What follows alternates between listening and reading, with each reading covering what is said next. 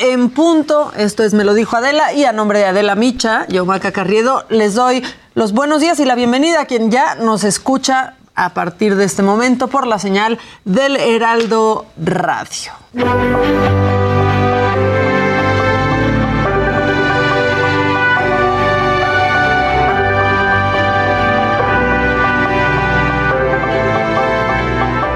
Durante semanas, el continente asiático estuvo en vilo por el vuelo 8501 de la aerolínea Indonesia Air Asia.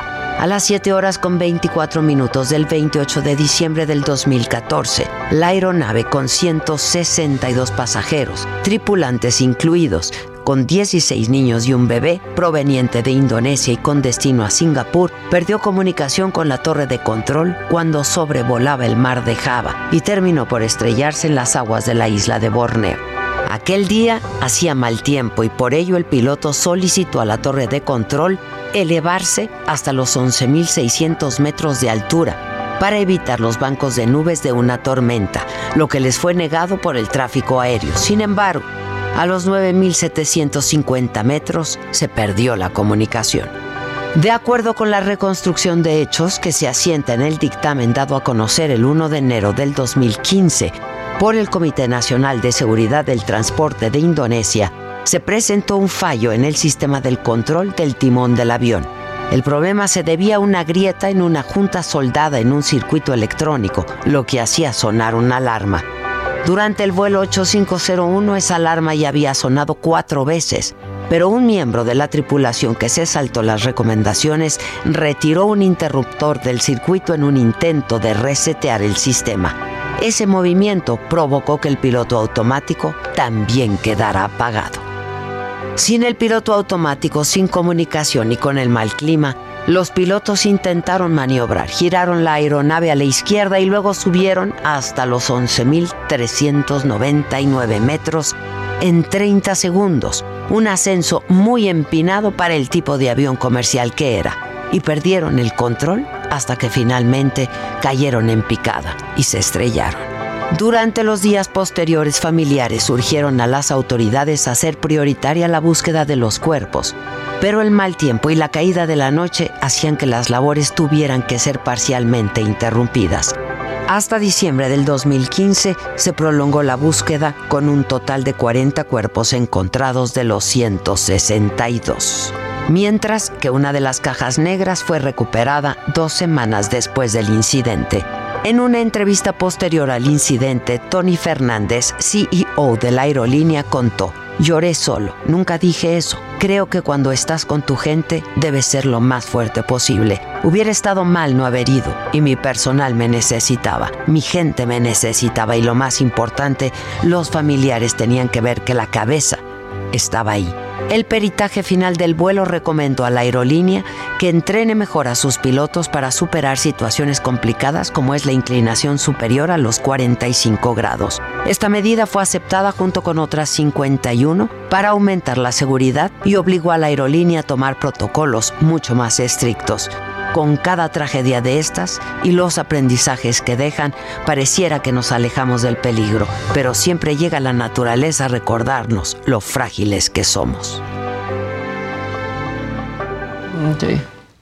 10 con 4 minutos, bienvenidos a Me lo dijo Adela, quienes ya se unen a través de la señal del Heraldo Radio. Yo soy Maca Carriedo y a nombre de Adela Micha, la titular de este programa, pues les doy los buenos días este 28 de diciembre. ¿eh? No caigan, no caigan, no presten dinero porque pues no será prestado, se los van a virlar. Y vámonos rápido con la información de la mañanera de hoy, porque es martes del pulso de la salud. Eh, y así lo dijeron porque iniciamos la semana con una reducción de menos 8% en la propagación del COVID-19 en comparación con la semana pasada. Esto lo aseguró el subsecretario de Salud, Hugo López Gatel. Además destacó que siguen bajando las hospitalizaciones gracias al Plan Nacional de Vacunación y anunció que a inicios del 2022 se aplicará la segunda dosis de refuerzo a personal educativo. tenemos también la programación para la vacunación al personal educativo, que será, eh, se arrancará eh, al inicio del año y también será para todas aquellas personas que fueron vacunadas en forma específica por ser personal educativo. Recordarán que la vacunación al personal educativo atiende a uno de los, a uno de los tres ejes de priorización de la política de vacunación y sobre la variante Omicron, ya son 42 casos confirmados de esta nueva variante de COVID-19 en nuestro país. Así lo confirmó el subsecretario y reconoció que sí es más transmisible, pero insistió en que no hay evidencia alguna de que esta cepa sea más dañina. Precisó que es indiscutible que la cuarta ola de COVID-19 impacte en México con la variante Omicron y también con Delta, pero desestimó la presencia de las dos variantes porque la pandemia es la misma, así lo dijo. O podría ya ser a expensas de Omicron, pero la epidemia de COVID es sustancialmente la misma. ¿Qué podemos ver si se presentara esa cuarta ola a expensas de Omicron? Podríamos ver una gran cantidad de casos, pero una proporción mucho menor de hospitalizaciones de lo que hemos tenido en las olas previas. También dijo que en México no están considerando vacunar a niños menores de 15 años, sino de 15 en adelante y de 12 años en adelante con enfermedades crónicas, enfatizó Hugo López Gatel. También dijo que otros países lo hacen porque tienen muchas vacunas y les urge sacarlas. Incluso aseguró que la Organización Mundial de la Salud no está recomendando inmunizar a niños. La OMS no ha recomendado la vacunación a niños. Usted acaba de decir que la OMS recomendó que en Europa se vacunara a niños. No, no. No se ha recomendado, la OMS, la Organización Mundial de la Salud, no ha recomendado la vacunación a niños. Hay que tenerlo muy claro. Al contrario, la Organización Mundial de la Salud repetidamente ha insistido en que tenemos un problema mundial de desigualdad en la distribución de vacunas y ha llamado repetidamente a que se priorice la vacunación con el esquema primario de personas adultas en los países que tienen muy, muy, muy baja eh, vacunación. Bueno, en la mañanera también participó Octavio Romero Oropesa, director de Pemex. Definió las 10 tareas de la empresa productiva del Estado para alcanzar la suficiencia energética y evitar que se incrementen los precios de los combustibles en México. Esto es parte de lo que dijo. Para todas estas tareas, para estas 10 tareas, ya tenemos el presupuesto para este año, ya están en el presupuesto de petróleos mexicanos, es del orden de 388 mil millones de pesos y ya tenemos estimado lo que vamos a requerir, de acuerdo con lo que nos solicitó el presidente de la República, en el 23 y en el 24, que son 372 y 355 mil respectivamente. Además, el director de Pemex descartó gasolinazos durante la actual administración. Aclaró que el precio de los combustibles no tendrá incrementos por encima de la inflación. Así lo dijo. Estos rumores de que van a haber incrementos en enero o gasolinazos, no, porque precisamente eh, hemos contado con estos apoyos de parte del gobierno federal. Y en materia de seguridad, el presidente López Obrador presentó cifras de la estrategia de seguridad en nueve estados del país. Aseguró que el homicidio doloso bajó 3.6% en Guanajuato, 14% en Baja California, 16% en Chihuahua, 3.7% en Michoacán, 4% en Jalisco, 45% en Zacatecas, 38% en Quintana Roo, 13% en Sonora. Solo en el Estado de México incrementó este delito 10.1%. Esto es parte de lo que dijo el presidente López Obrador. Estos son los resultados. El 13 de agosto eh, inició eh, la estrategia especial para estos estados.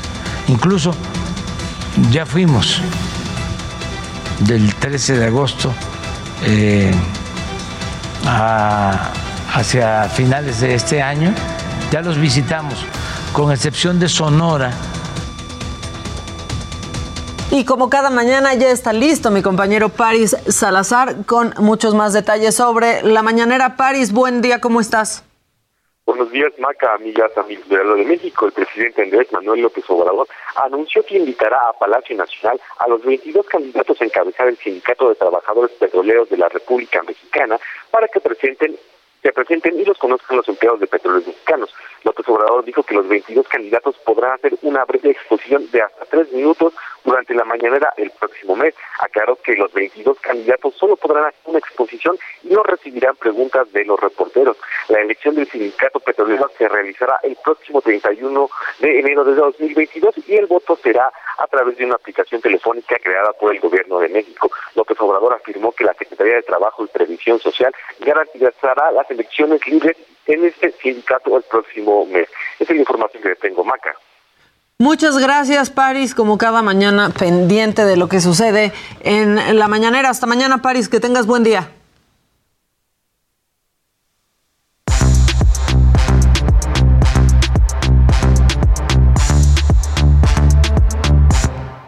Y ya de que se escucha esa musiquita es porque tienen eh, pues que saludar a nuestros compañeros que ya están aquí. Ya está aquí Jimmy Sirvent, Dani López Casarín y Luis Gig. Luis G.I.G. ¿Cómo están? ¿Cómo están? tantos años haciendo una marca con Luis G.I.G. para, que, ya... Y Luis Gig. Luis Gig. Buenos días, compañeros. Saluden a la radio. ¿Cómo estamos, radio? ¿Cómo están todos? Buenos días, Mira, no te pueden contestar. ¿Qué tal, radio? Pero están bien. Eso. Y a todos los que por redes sociales ya nos siguen. En YouTube o en Exacto. En el WhatsApp. Salúdenos, salúdenos. Háganos sentir que no somos ahí una botella abandonada en el mar. Un grito en el desierto. Un grito, en, el desierto. Díganos desde dónde nos escuchan y por dónde nos escuchan. Exacto. O sea, ¿por qué, por qué sistema? ¿no? Claro, claro. Que si por cabe aclarar, cabe aclararlo. Bueno, ¿qué traen? Tú ya estás de portero listo con la Ah, listísimo. ¿Se acuerdan que para los Juegos Olímpicos de este año que se vivieron en Tokio, mostramos imágenes de un robot que lanzaba y encestaba.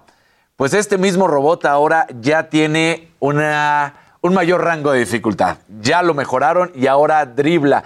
En el sentido estricto de la palabra dribbling, del, pues ahora sí, del, del americano al español, lo que hace es ir botando la pelota, no, no ir haciendo... Ah, no es pasársela entre las piernas. No es pasársela entre las piernas. Para ellos... ¿Irla botando? Para irla botando. Desde el dribbling es desde ir botando la pelota, desde ahí. No, no, solamente cuando haces las fintas o cuando vas entre lo que puede ser con los mismos contrincantes. Entonces, vamos a ver el video porque ya este robot basquetbolista en la B-League ya empieza a marcar lo que puede ser. Radio. Futuro. Tendencia. El robot agarra la pelota, justo como lo había hecho, empieza a avanzar y empieza a botar la pelota.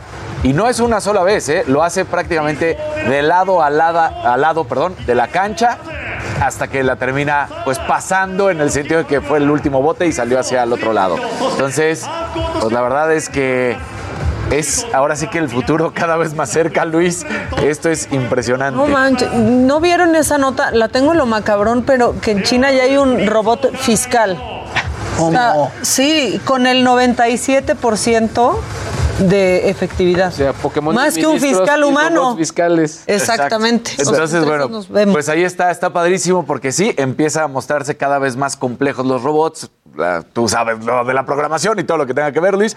Pero pues este robot que hace apenas seis meses solamente podía lanzar y encestar, que era para los Juegos Olímpicos, pues seis meses después ya vemos que ya está botando la pelota. Ahora también creo que hay que recordar sobre todo a la, gente que muchos de estos, eh, sobre todo avances, los hacen sobre todo también para la creación de prótesis que también puede ayudar sobre todo para gente que ha perdido algún tipo de miembro a través de este tipo de sistemas. Pero obviamente llama la atención que sea un robot, en este caso bípedo, el que haga este tipo de acciones, ¿no? Sí. Exacto. Así que ahí está. Porque yo conozco pedos, pero bípedos. exacto. No, O sea, Eso ya está. en esta mesa. Bueno, exacto. No es cierto. ¿Qué más, Dani? Oye, pues se iban a conocer los ganadores de los Globe Awards y bueno, pues resulta que el mejor jugador del año futbolista es Kylian Mbappé, el francés.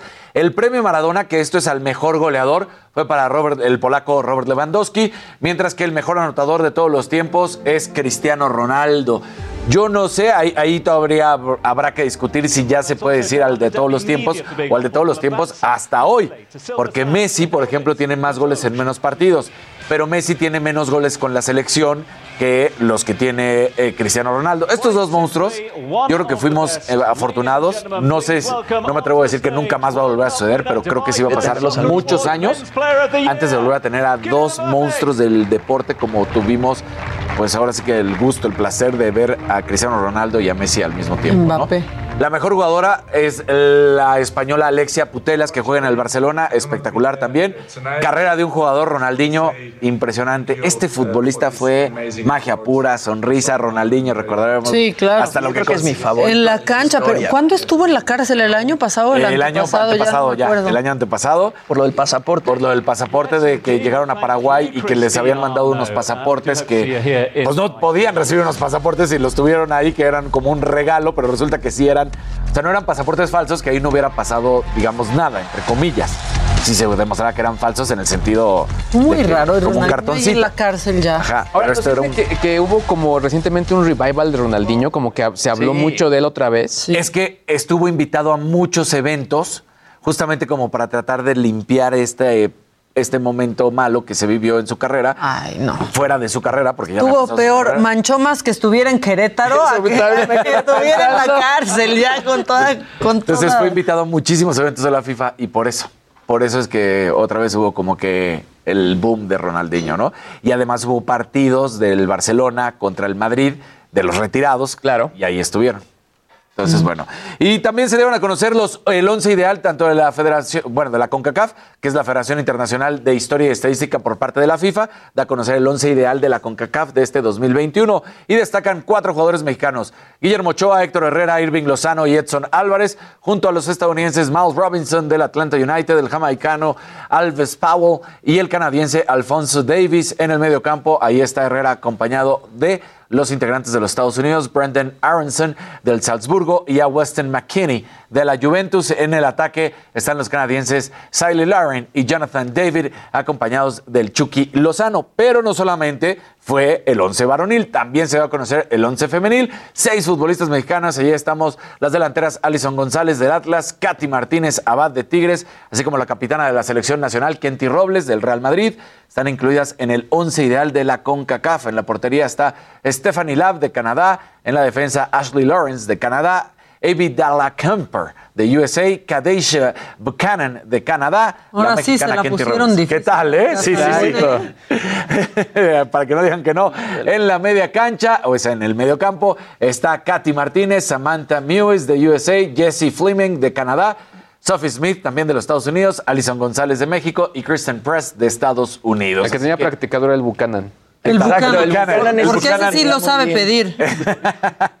Te viste bien bípedo. Así que ahí está. Y bueno. Es bien bípedo. ¿Qué tal andaba de bípedo en la, ¿Qué tal, qué tal? En la posada? Imparable. Todo iba bien, todo iba poder. Bípedo. Casarín estaba, gente que nos escucha y que nos ve, pálido. Y la narración iba perfecta, no pueden decir que La narración perfecta. Oye, y bueno, pues ayer en el Monday Night, yo lo decía al inicio, una sorpresa. Nunca en la historia un equipo que ha arrancado 1-7 ha tenido posibilidad de avanzar a la postemporada. Pues los delfines lo hacen. Porque ayer derrotan en un partido, pues medio aburrido, 10 a 3 contra los Saints de Nueva Orleans. Iba en una primera mitad, termina 20 a 3 a favor de los Delfines. Y la verdad es que Nueva Orleans tenía dos bajas importantísimas, sus dos corebacks por COVID. Entonces, bueno, pues ya con eso el tercer coreback fue el encargado, lo interceptaron un par de ocasiones, una se la regresaron, que es un pick six. Y bueno, los delfines, entonces, ahorita 8-7 están calificados vía wildcard. Hay que ver, faltan dos partidos y vamos a ver si lo consiguen o no. Convertirse en el primer equipo en la historia de la NFL en calificar después de tener una pues marca de 1-7, o sea, una victoria y siete derrotas. Muy bien. Qué fuerte. Oigan, bueno, pues el Omicron todo mal con el Omicron. Ya, Siguen habiendo muchísimos casos Omicron, ¿ahora qué? Todo el mundo hay casos positivos. Y bueno, el 10 y 11 de diciembre de este año, Bad Bunny ofreció conciertos en el estadio Irán Bithorn en San Juan, Puerto Rico. en estas dos fechas, a cada fecha fueron 35 mil asistentes. Las imágenes son, este, pues digamos, espeluznantes porque es demasiada gente junta. Eh, podemos ver imágenes del estadio. Y vean nada más la cantidad de gente repleto. Y bueno, la Oficina de Epidemiología del Departamento de Salud de Puerto Rico dio a conocer que 2.050 casos positivos de COVID identifican estos conciertos de Bad Bunny como el lugar de exposición de sus casos. Según el diario puertorriqueño El Nuevo Día, esto se supo, bueno, debido a que las autoridades se ponen en contacto con los casos positivos para saber en dónde fue que se contagiaron y estas más de 2.000 personas revelaron que fue ahí. Ahí se contagian estas 2.000 personas de COVID. Ahora hay que ver pues los casos secundarios, ¿no? Estas 2.000 personas pues quizá ya contagiaron a muchas personas más. Oigan, y es muy impresionante. ¿Cuántas personas conocen ahorita con COVID-19? Yo conozco un buen. a mí me cancelaron una. Más que en ningún punto de la sí, Yo creo que. Más leve sí. Ajá. Pero muchísimas. Gente cercana. Sí, sí, sí. A mí me cancelaron una comida de Navidad porque un primo regresó de Canadá este, y salió positivo. Y justo era lo que platicaba con Luis hace ratito, pues el tema este de los aviones y de la gente que viene regresando de otros países es la que más está dando positivo a COVID. Pero bueno, vámonos. Sí, de círculos sí, ya, pero no hay cinco personas. Cinco personas, ¿ves? No te vamos a quitar tu... No, levantemos el evento y más se lo voy a levantar a mi querido Luis y a, ah, sí, qué caray. ¡Eso! No, el evento, el evento. A ver, a ver. A ver, levanta. Yo solito, la doctora. solito. bueno, seguramente con esta noticia pasa algo así, mi querido Luis, porque ya salió el tercer trailer de The Batman, que seguramente ya viste, con Robert Pattinson como Batman. Zoe Kravitz, quien además es hija de Lenny Kravitz, como Gatúbela. En esta entrega el acertijo va a ser interpretado por Paul Dano y el pingüino va a ser interpretado por Colin Farrell. La verdad es que el trailer se ve bastante bueno, se ve lleno de acción y se ve un Batman como más, no sé cómo decirlo, como más sensible. Está dirigida por Matt Reeves, quien hizo dos entregas del Planeta de los Simios y además dirigió también Cloverfield. Y bueno, el director dijo que se inspiró a escribir la película mientras escuchaba rolas de Nirvana. Pero sigue siendo muy criticado Robert Pattinson como, Batman. Como que no se ha podido zafar. que verlo. Por justo, pero le ha costado hasta trabajo a él, lo ha dicho, ¿no? O sea, no ha podido ni hacer músculo.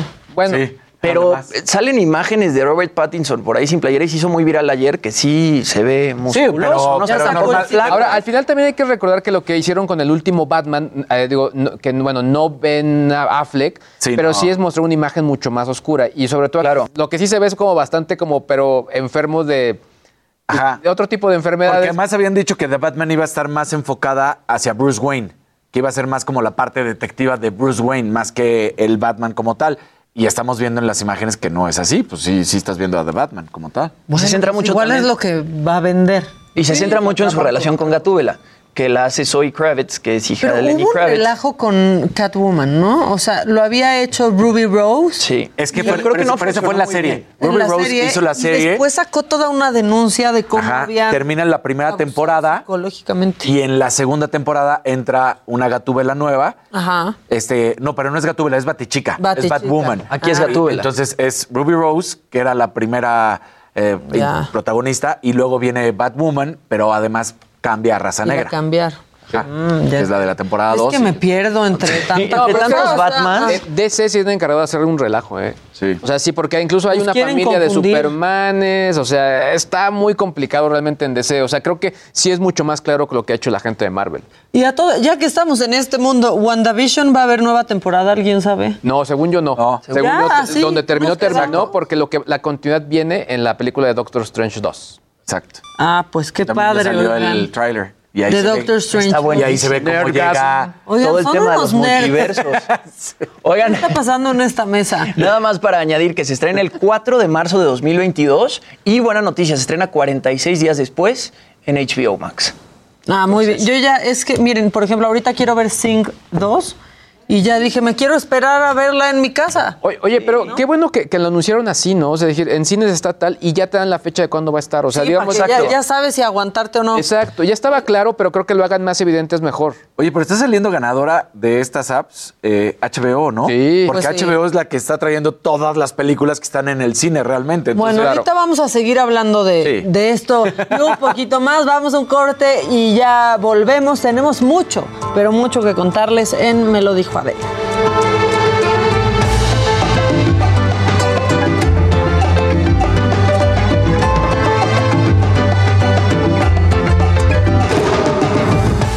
Continúa escuchando Me lo dijo Adela con Adela Micha. Regresamos después de un corte. Heraldo Radio, la HCL se comparte, se ve y ahora también se escucha.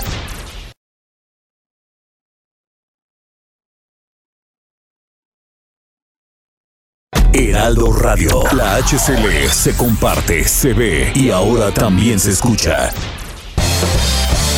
Regresamos con más de Me lo dijo Adela por Heraldo Radio.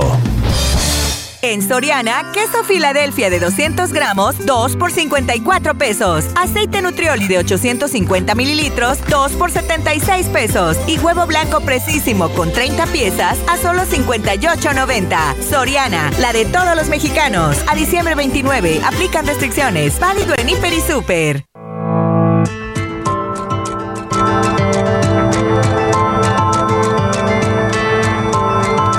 Hace unos días Adela Micha pudo platicar con don Francisco y aquí están los mejores momentos de esa entrevista.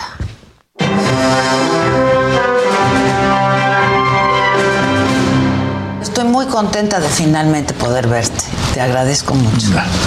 Tu, tu, gentileza, tu atención. Hemos tenido oportunidad de conversar, ¿no? Este. Y tengo que decirte que luego de leer este libro, hay pasajes donde yo me identifico muchísimo contigo. Es, es, una confesión esto. Es, sí, bueno, de eso, eh, eso es lo que pretendía hacer y siempre que esa confesión además le pudiera servir a otros por diferentes razones y en diferentes partes del, del libro. Con, contigo tenemos algo en común, somos comunicadores. Y yo diría que esa es una raza también, la raza de los comunicadores. Es una especie. una especie que piensan de una manera, sienten de una manera.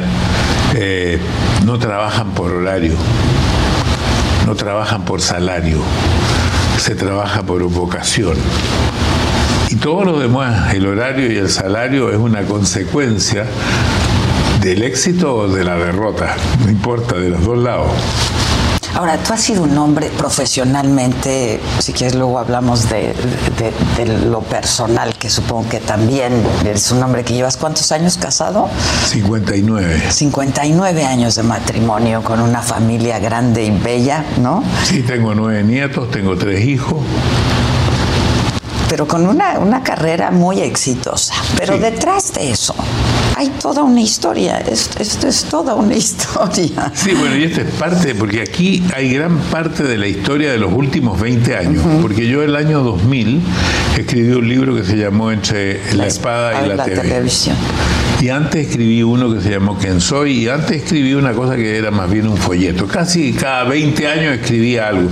Así que aquí hay muchas, muchas cosas me ocurrieron que nunca me habían pasado antes en estos últimos 20 años.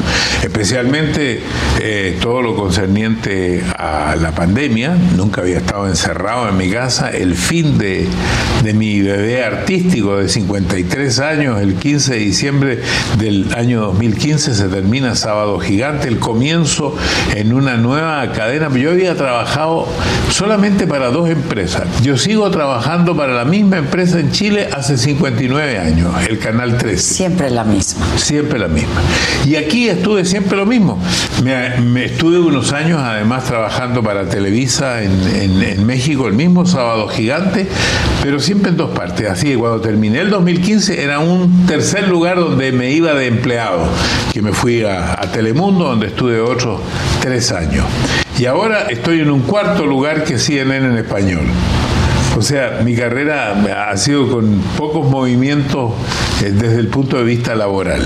Ahora, pero está llena de éxitos, pero de fracasos también, ¿no, Mario? La gente luego no entiende lo que hay detrás y el trabajo y la, la enorme disciplina que hay para poder llegar a donde pues algún día te has planteado estar. Es que sin disciplina no es posible. Y yo tengo algunas frases para el cobre, algunas las puse en el libro. La frase para el cobre porque Chile produce cobre y no produce bronce, pero las frases son para el bronce. La, la, soberbia del éxito dura hasta el próximo fracaso. La subrayé en el libro, sin duda. Esa es una. Y la otra es que la preparación, por lo que tú preguntabas recién, es la base de la improvisación. Para hacer una buena entrevista uno tiene que estar muy bien preparado. Todo lo que ocurre en la entrevista es improvisado, pero es en base a la preparación. Sin duda. No hay mejor improvisación que la preparación. No existe. y luego, ah, hay muchos rasgos de tu personalidad, la, de Mario, la de Don Francisco. No son dos personas, pero sí son de pronto dos personalidades. Y hablábamos un poco esto, esto ahora. Hay como una especie de desdoblamiento, ¿no? Este, claro, porque ahí estuvo la, la primera pregunta que me hizo el terapista que por primera vez lo tomé al, cumplir 80 años. Y entonces él me preguntó, ¿tu esposa de 59 años conoce a Mario Kreuzberger? Le dije, absolutamente, sabe lo que respira, lo que dice. Acto seguido me dice, ¿conoce a don Francisco? Y yo nunca me había hecho esa pregunta, así que me quedé un poco helado, unos minutos, y dije, no lo conoce para nada.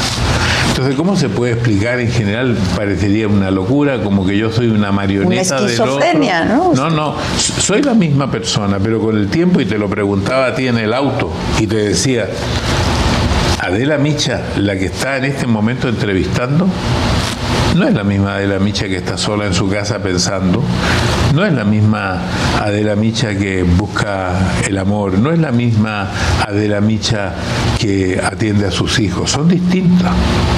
Pero ¿cómo es posible? Es que es posible porque resulta de que este trabajo, y ya lo dijimos, es vocacional, exige una velocidad, exige eh, una cantidad de palabras, exige conceptos más claros, más, más firmes, exige una gestualidad sería muy cansador que yo te hablara así en el auto. Sí, ¿verdad? Es, lo que yo Porque te yo te digo en el auto estoy así, te estoy hablando así, tú me ves. Entonces el tipo dice, eh, perdón, este caballero se molestó conmigo. No, está muy contento conversando con usted, pero ¿cómo? Dice el tipo que el, a quien conoció fue a quien se tiene que comunicar con personas que están lejos, personas que no se ven, personas que solamente se perciben. Sí, sí, sí. Porque no, no, no me podría saludar con esta euforia brutal. Hola, de la bicha, ¿cómo te va? ¿Qué pasa por aquí? Pues claro que no. Imposible. Pero la gente no lo entiende, ¿no? Es difícil, pues, eh, además es difícil. Porque esperan de ti otra cosa, te han visto de otra manera. Pero es difícil, porque claro, porque es un desdoblamiento y, y ese desdoblamiento pasa incluso en las telenovelas los que hacen eh, de los que son los malos, ¿cómo se llama? los villanos. Los villanos, que la gente los insulta en la calle. Sí, sí. Ellos están solamente representando un papel. Sí, claro. Ellos no son villanos. Pero nosotros, bueno, en el caso tuyo, tú no representas no, pero me represento a mí ah, mismo. claro. Pero me represento a mí mismo desde el punto de vista público. Exacto. Y es un trabajo finalmente, ¿no? Yo es lo que siempre digo, esto es un trabajo excepcional, pero es pero un, trabajo. Pero un trabajo absolutamente vocacional. Yo siento, sentía, siento hoy día, y creo que sentiré por lo tiempo que me queda, un tremendo respeto por la gente. Yo trato de entregarle al público, ya sea lector, ya sea telespectador, auditor, como sea, lo mejor de mí con mi mayor información y con mi mayor aporte de lo que yo me puedo equivocar. Todos nos equivocamos. Ahora, este libro se llama Con ganas de vivir. Sí que siempre ha sido un hombre muy vital, ¿no? Eh, en ese sentido. Pero hay disminución, ¿no? Pasan los años y hay una disminución natural. En, todo, en todo, en todo. Desde la altura para adelante, dos centímetros menos de altura, la capacidad física mucho menor, la capacidad sexual casi nula. Bueno, todo eso va cambiando. Eh, por supuesto que, pero eso es inherente a la vida y lo tenemos que ir aceptando, pero, cuesta. Pero, cada quien lo abraza de manera distinta y a cada quien le cuesta más o menos. Sí. A ti te ha costado. Mucho. Me ha costado mucho, porque al principio, cuando yo iba saliendo de este programa ya me habían dicho al oído que yo seguía en otra parte, así que no había problema. Pero después cuando terminé en el otro lugar, antes de entrar a CNN, me sentí que entraba a otra liga. Entonces, es como la liga de los futbolistas. El futbolista juega hasta que le dicen, en primera ya no. Y entonces se va a veces a un equipo más chico donde juega muy bien, viejos crack, o se hace entrenador, o se hace comentarista deportivo, algo busca, porque resulta de que se jubila a los 27 años y le queda una vida entera por delante. ¿Qué cosa? Entonces, en este caso eh, es distinto. Creo que mi caso es muy excepcional. Son pocas las personas que han trabajado en, la primera fila hasta los 78. Muy pocas. Pocas. Y cuando, cuando empiezas a ver que ya no vas a estar en la primera fila, ¿te, deprimes? Bueno, voy para arriba y para abajo. ¿A qué le tienes miedo? Yo te decía ahora en el coche que tuve oportunidad de platicar contigo, Mario, que a mí sí me da miedo la vejez, por ejemplo, hacerme grande, como dicen los argentinos, que ya soy y estoy en vías de hacerme más. Y me da miedo, me da miedo perder facultades de todo tipo. Bueno, mira. Este, miedo no me da porque yo creo que la vida hay que vivirla, es una expresión, no sé si en México se usa a concho. No, que es a todo lo que da. A, a, todas. Entonces, yo eh, he vivido la vida a concho y eh, a todo lo que da y la voy a seguir viviendo a todo lo que da dentro de las posibilidades que da la vida. Y, creo que no hay que tener miedo. Sí hay que prepararse lo mejor posible para todas las etapas. Seguramente hay algunas etapas que es imposible prepararse.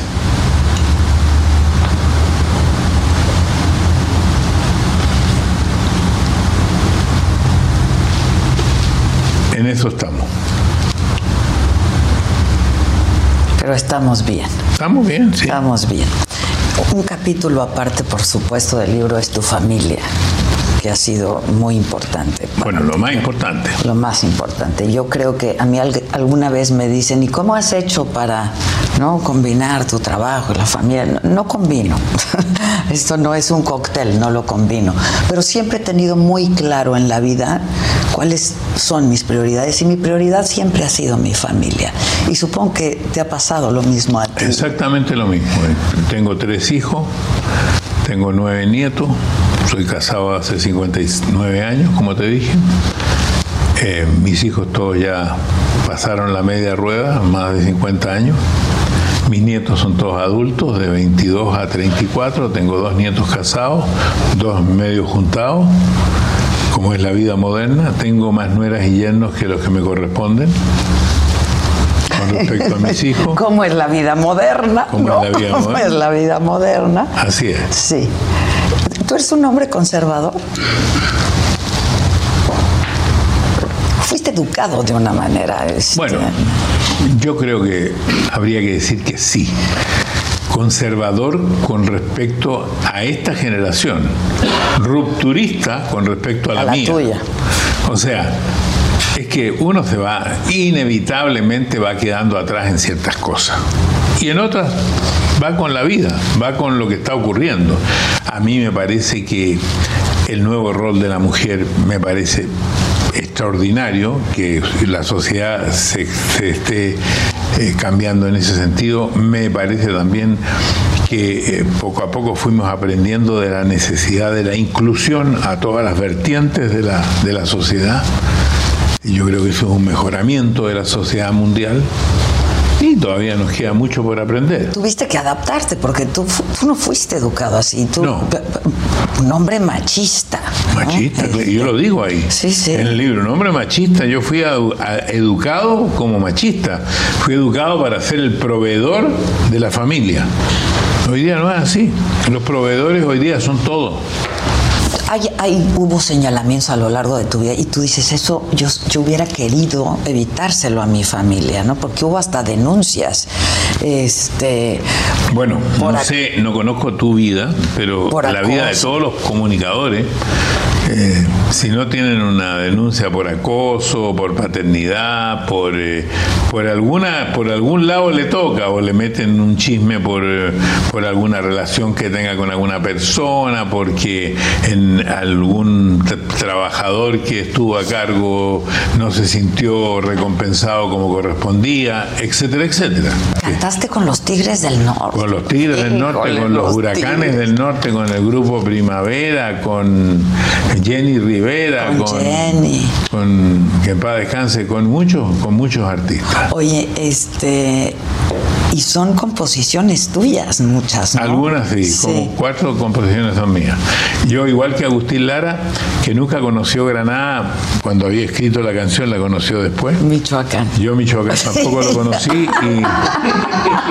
y, le hice una canción que dice, en una celda solitaria en la frontera, lloro mi pena porque un día lo dejé, esa casita en la loma de mi pueblo y esos dos viejos que alegraron mi niñez, hoy sin amores y rodeado de cadenas, más la condena por burlarme de la ley, ahoga en un grito que ya estalla en mi garganta, perdónenme mis viejos, no les supe responder. ¿A qué le tienes miedo? Yo te decía ahora en el coche que tuve oportunidad de platicar contigo, Mario, que a mí sí me da miedo la vejez, por ejemplo, hacerme grande, como dicen los argentinos, que ya soy y estoy en vías de hacerme más. Y me da miedo, me da miedo perder facultades de todo tipo. Bueno, mira, este... miedo no me da porque yo creo que la vida hay que vivirla, es una expresión, no sé si en México se usa a concho. No, que es a todo lo a que da. A, a, toda. a todo Entonces, yo eh, he vivido la vida, Concho, y eh, a todo lo que da, y la voy a seguir viviendo a todo lo que da dentro de las posibilidades que da la vida. Y, y creo que no hay que tener miedo.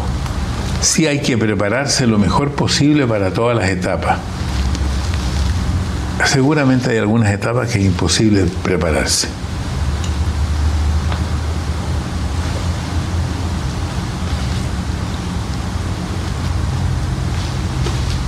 En eso estamos. Pero estamos bien. Estamos bien, sí. Estamos bien. Un capítulo aparte, por supuesto, del libro es tu familia, que ha sido muy importante. Bueno, lo más importante. Lo más importante. Yo creo que a mí alguna vez me dicen, ¿y cómo has hecho para no combinar tu trabajo y la familia? No, no combino. Esto no es un cóctel, no lo combino. Pero siempre he tenido muy claro en la vida cuáles son mis prioridades y mi prioridad siempre ha sido mi familia. Y supongo que te ha pasado lo mismo a ti. Exactamente lo mismo. Tengo tres hijos, tengo nueve nietos, soy casado hace 59 años, como te dije. Eh, mis hijos todos ya pasaron la media rueda, más de 50 años. Mis nietos son todos adultos, de 22 a 34. Tengo dos nietos casados, dos medios juntados como es la vida moderna, tengo más nueras y yernos que los que me corresponden con respecto a mis hijos. ¿Cómo es la vida moderna? ¿Cómo, ¿no? es, la vida ¿Cómo moderna? es la vida moderna? Así es. Sí. ¿Tú eres un hombre conservador? Fuiste educado de una manera. Este... Bueno, yo creo que habría que decir que sí. Conservador con respecto a esta generación rupturista con respecto a la, a la mía. tuya. O sea, es que uno se va, inevitablemente va quedando atrás en ciertas cosas. Y en otras va con la vida, va con lo que está ocurriendo. A mí me parece que el nuevo rol de la mujer me parece extraordinario, que la sociedad se, se esté eh, cambiando en ese sentido. Me parece también que eh, poco a poco fuimos aprendiendo de la necesidad de la inclusión a todas las vertientes de la, de la sociedad. Y yo creo que eso es un mejoramiento de la sociedad mundial. Y todavía nos queda mucho por aprender. Tuviste que adaptarte porque tú, tú no fuiste educado así. Tú, No. Un hombre machista. ¿no? Machista, Este, yo lo digo ahí. Sí, sí. En el libro, un hombre machista. Yo fui a- a- educado como machista. Fui educado para ser el proveedor de la familia. Hoy día no es así. Los proveedores hoy día son todos. ¿Y qué piensas de eso? ¿Y cómo te fuiste adaptando? Y Con el tiempo, poco a poco, aprendiendo, le escuchando. fuiste entendiendo, evolucionaste con el tema. Sí, sí, en algunos temas evolucioné. En otros temas me fui un poco más atrás. Yo, por ejemplo, Por ejemplo, no tenía ningún problema con el aborto Yo hoy día tengo mis dudas con respecto a cómo hacerlo, de qué manera. Mm. En, todo lo demás creo que ¿Qué te hizo cambiar, por ejemplo, en ese tema? En ese tema no, un poco la experiencia de lo que uno va escuchando, lo que le va pasando, el, traumatismo que le ocurre a la mujer que aborta pues él produce en general un traumatismo, a ver cómo. Y por eso que ahora hay otras fórmulas, está todos estos anticonceptivos para que la gente en, estos tiempos modernos se relaciona de manera también muy distinta a la manera en que nos relacionábamos nosotros. Creo que hoy día es mejor, más justa, más equilibrada. Yo creo que la sociedad en general siempre va mejorando un poco. Eh, hay, hubo señalamientos a lo largo de tu vida y tú dices, eso yo, yo hubiera querido evitárselo a mi familia, ¿no? Porque hubo hasta denuncias. Este, bueno, no sé, no conozco tu vida, pero la vida de todos los comunicadores, eh, si no tienen una denuncia por acoso, por paternidad, por... Eh, por alguna por algún lado le toca o le meten un chisme por, por alguna relación que tenga con alguna persona, porque en algún trabajador que estuvo a cargo no se sintió recompensado como correspondía, etcétera, etcétera. Pero es muy delicado, ¿no? Hay un libro que ando yo tratando de conseguir y no he podido, que se llama Guilt by accusation, eh, que pues eres... Eh, la culpa por acusación. Por, acusación. Y eso es un poco eso, porque pues te, señalan y te hacen culpable por una acusación. Claro, bueno, es que lo que pasa es que eh, esta vida pública tiene muchas cosas a, a favor y tiene muchas cosas en contra. O sea, tiene de todo, como la vida misma. Pues sí, pues sí. Lo que pasa es que aquí hay un reflector todo el tiempo, ¿no? Cuando eres público hay un reflector. Hay un reflector. Claro que con el tiempo uno se va haciendo menos público también. Pues afortunadamente también, pero no, ¿eh? ahora que subíamos en el elevador, yo iba a hacer un chiste y iba a decir, eh, la persona quería tener un, elogio a tu persona, pero no encontró la palabra adecuada porque te dijo, es usted una reliquia. y, yo, y quería decir, es usted una leyenda, ¿no? Este. no yo, me, yo, me, la llevé, pero dije,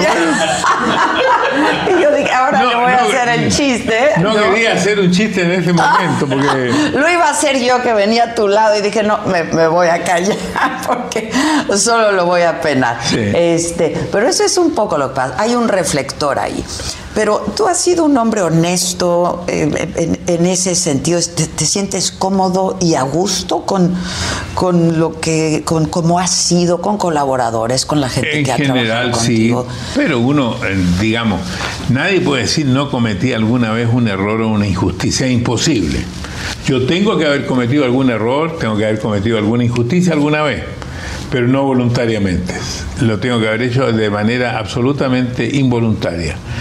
Yo decidí vivir una vida honesta, trabajadora, colaboradora y sobre todo dedicada también a la solidaridad, buscar maneras de juntar a la gente. Hay periodistas que se dedican a la política, hay periodistas que se dedican a lo deportivo, hay periodistas que se dedican al chisme. Muy respetable.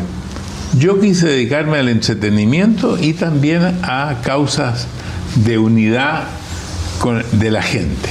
Que eso es el teletón. Eso es el teletón. Eres el padre del teletón. Sí, pero hemos hecho, por ejemplo, cuando, cuando se cayeron las Torres Gemelas, la gente vivía un miedo tremendo. Hicimos un programa especial para levantar el espíritu, uniéndonos frente a toda la gente, frente a la necesidad de levantar el espíritu. También lo hicimos cuando fue el terremoto de Haití, cuando estoy hablando de cosas en Estados Unidos. Eh, en Chile lo hemos hecho eh, en, otras causas que hemos tenido diluvios, hemos tenido eh, terremotos, hemos tenido inundaciones. Y, hay que buscar la solidaridad de la gente y eso me gusta a mí. Como me gusta también entretenerlo y en algún momento por aquí se rieron con el palito, era mi... También debo decir que lo que se hacía en la televisión antes, hoy no se puede hacer, no se debe hacer y me parece bien, hay que adaptarse. Tú dijiste hay que adaptar, hay que adaptarse a todo. Pues sí, tener la capacidad de adaptación, esa es, la inteligencia sobre todo, ¿no? Pero ese, ese episodio de tu vida tan fue importante, esta denuncia que te hacen y luego otras que sí de acoso sexual, etcétera, que lo narras en el libro porque afectó a tu familia. Por supuesto, todas las cosas que la familia, eh, todo lo que a uno le pasa, le afecta a la familia. para bien y para mal. para las dos cosas. Le afecta a la familia, a la familia.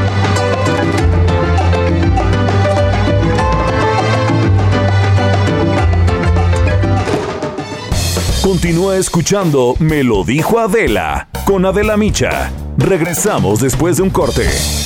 Heraldo Radio 98.5 FM, una estación de Heraldo Media Group, transmitiendo desde Avenida Insurgente Sur 1271, Torre Carrachi, con 100.000 watts de potencia radiada. Ya llegó diciembre y con este mes llegó la magia a nuestros corazones. Permítete sentir el amor y la paz con el Heraldo Radio.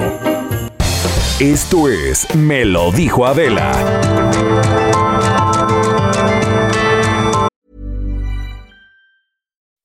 When you make decisions for your company, you look for the no-brainers. If you have a lot of mailing to do, stamps.com is the ultimate no-brainer. Use the stamps.com mobile app to mail everything you need to keep your business running with up to 89% off USPS and UPS. Make the same no-brainer decision as over 1 million other businesses with stamps.com. Use code program for a special offer. That's stamps.com, code program.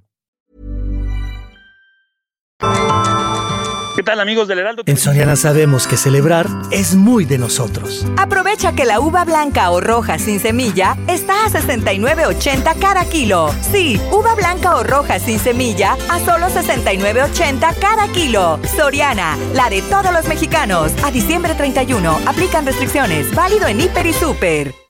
Festejar el cumpleaños de la bendición es igual a llenarlo de amor, felicidad, amigos y, ¿por qué no?, regalos también. Recorcholis lo sabe muy bien y por eso la fiesta va de regalo. Celébralo jugando y llévate gratis la comida, bebida, pastel, dulces y mucho más para ti y tus invitados. Festeja tu cumpleaños en Recorcholis y la fiesta va de regalo. Más información en recorcholis.com.mx.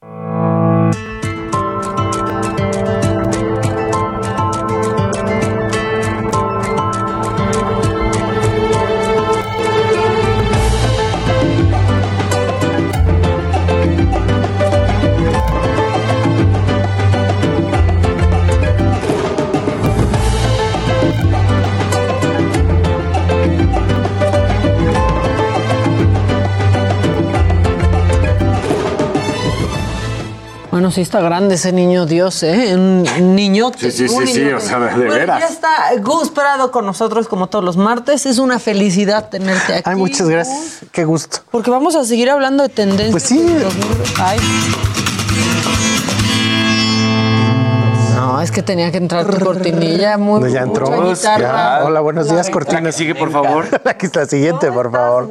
Pues muy bien, aquí disque vacacional. Entonces lo que estoy intentando es comer despierto veo una película y me vuelvo a dormir y vuelvo a Muy comer. bien. Y algo así estoy, ¿no? Entonces. Ese es mi spa. Esas son vacaciones. Sí, son vacaciones. Esas sí son de, de veras vacaciones, no haces nada. Nada más falta que cada cuatro horas me cambien el pañal, pero todo lo demás está bien porque sí me Para estoy parando. evitar la Sí molestia, evitar la fatiga, como Jaimito y Sartero. una cosa bien curiosa es que, pues ahora con este tiempo, pues muchas personas, yo creo que igual que yo, estamos uniendo la alta tecnología con la alta nostalgia. Porque resulta que me puse a buscar y dije, híjole, a mi abuelita esto le gustaba. Entonces busqué Ben Hur, Ben Hur, ¿no? Ben Hur. Ben Hur. Y me puse a ver Ben Hur en HBO Max. Pero la- la viejita, ¿no? La, La la mera mera, si no la de Morgan Freeman, la mera mera que dura cuatro horas y que es así verdaderamente de llanto y todo, ¿no? Así de, de- de, este, las historias cristianas, etcétera. Y eso me llamó mucho la atención porque ahorita también un amigo muy querido me dice que estaba viendo eh, Justice League, el corte de Snyder, que dura cuatro horas. ¿Qué Y- es eso? y, eh, o sea, pues es como ver Ben Hur. O sea, porque Ben Hur es una película de cuatro horas, entonces realmente te sientas. Y me contaba este amigo que es su cumpleaños, JJ, mira, ahí está Ben Hur, qué maravilla. Entonces él me contaba que, pues de hecho, lo ve como cuatro películas diferentes. Yo igual así me eché Ben Hur. Entonces primero vi. Cada hora. pero trae cortes, o sea, de hecho trae este intermedio, no sé qué, prólogo, etcétera. Entonces te lo puedes echar, ¿no? Y esto. precursores de las series. Ajá, los precursores de las series. Esto fue bien curioso porque para mucha gente, pues ahora sí que nació en este siglo, tiene 20 años, Charlton Heston pues no le dice nada, pero en los años 70 Charlton Heston era así una cosa más grande que Brad Pitt y que lo que tú puedas imaginar. Y esto, una cosa a lo que me llevó es que precisamente ayer tú estabas comentando que viste Don't Look Up y que si le hubieran quitado 50 minutos tú hubieras estado recontenta. Sí, aún así me encantó y me, me encantó reconocer a los personajes y ponerles caras reales, pero de pronto dije, mira, esto me lo hubiera ahorrado tantito. Pero también ya siento que es una carrera porque duren más de dos horas las películas. Ya pasa siempre. ¿No? House of Gucci también, digo, es una película muy buena, pero también es muy larga. The Power of the Dog, que también está en Netflix, es una película también de más de dos horas. Entonces ya no es lo larga, sino lo que ataranta, ¿no? Exacto. Eh, me puse ¿De qué estamos hablando? De, películas, de películas, de películas. Este, me puse a ver quién te contestaba y de hecho a ti te contestaban en dos categorías, Maca. Los que te decían yo la odié y los que dicen yo la amé. Que así y entonces está dividido, me metí a las, a las a las cuentas de esas personas. Y entonces me puse a ver que las personas que dicen que la odian es que es gente como que siempre está buscando algo muy positivo, que siempre plantea cosas muy positivas y quiere un final feliz. que comparte piolines. Que comparte piolines. Es como gente que quiere que acabe todo bien. Ajá. Y la gente que la ama es como mucho más este darks. mucho más darks entonces yo te puse ahí a mí me encantó la película y acaba como a mí me gusta sin esperanza me encantó que pusiste eso porque a mí me encantó que terminara así como este no, no, estamos pues como tendría que ser las películas cuando porque resulta que viene algo malo porque si haces todo y lo bueno mal, no siempre. puede acabar todo bien.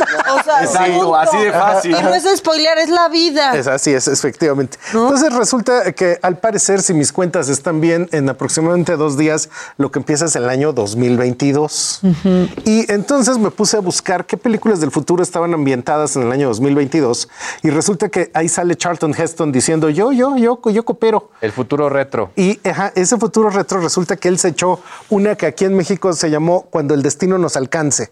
y esta yo la vi en el cine internacional que estaba ahí en Cuauhtémoc, Soylent Green. Green. Y pues no es que se las expole porque este, yo creo que nadie, eso ya todo el mundo se sabe, es así como de Telman Luis que en México se llamaba No cuente el final, pues ya con esto habían contado todo el final. Entonces, eh, cuando el destino nos alcance se trata que es el año 2022 en Nueva York y resulta que hay 40 millones de personas viviendo en la ciudad, 20 millones de ellas están desempleadas, todo el mundo anda con cubrebocas y pues básicamente nadie tiene trabajo y nadie tiene pues con qué comprar comida. Y resulta que están en un hacinamiento total en Nueva York. E inclusive Charlton Heston, sí, inclusive como es, eh, fíjate qué curioso, e inclusive Charlton Heston vive en un departamentito carísimo nada lujoso, o sea, bastante cochambroso, Baño, como cocina, es. como es. es.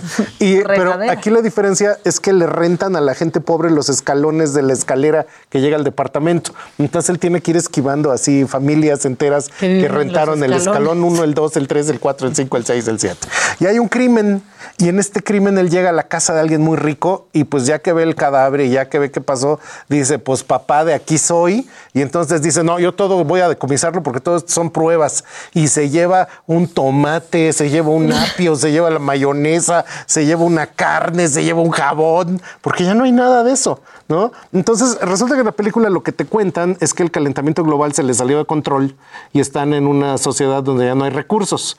Y eventualmente lo único que puede comer la, la gente son estas galletas verdes, que el gran twist de la película es que están hechas de gente.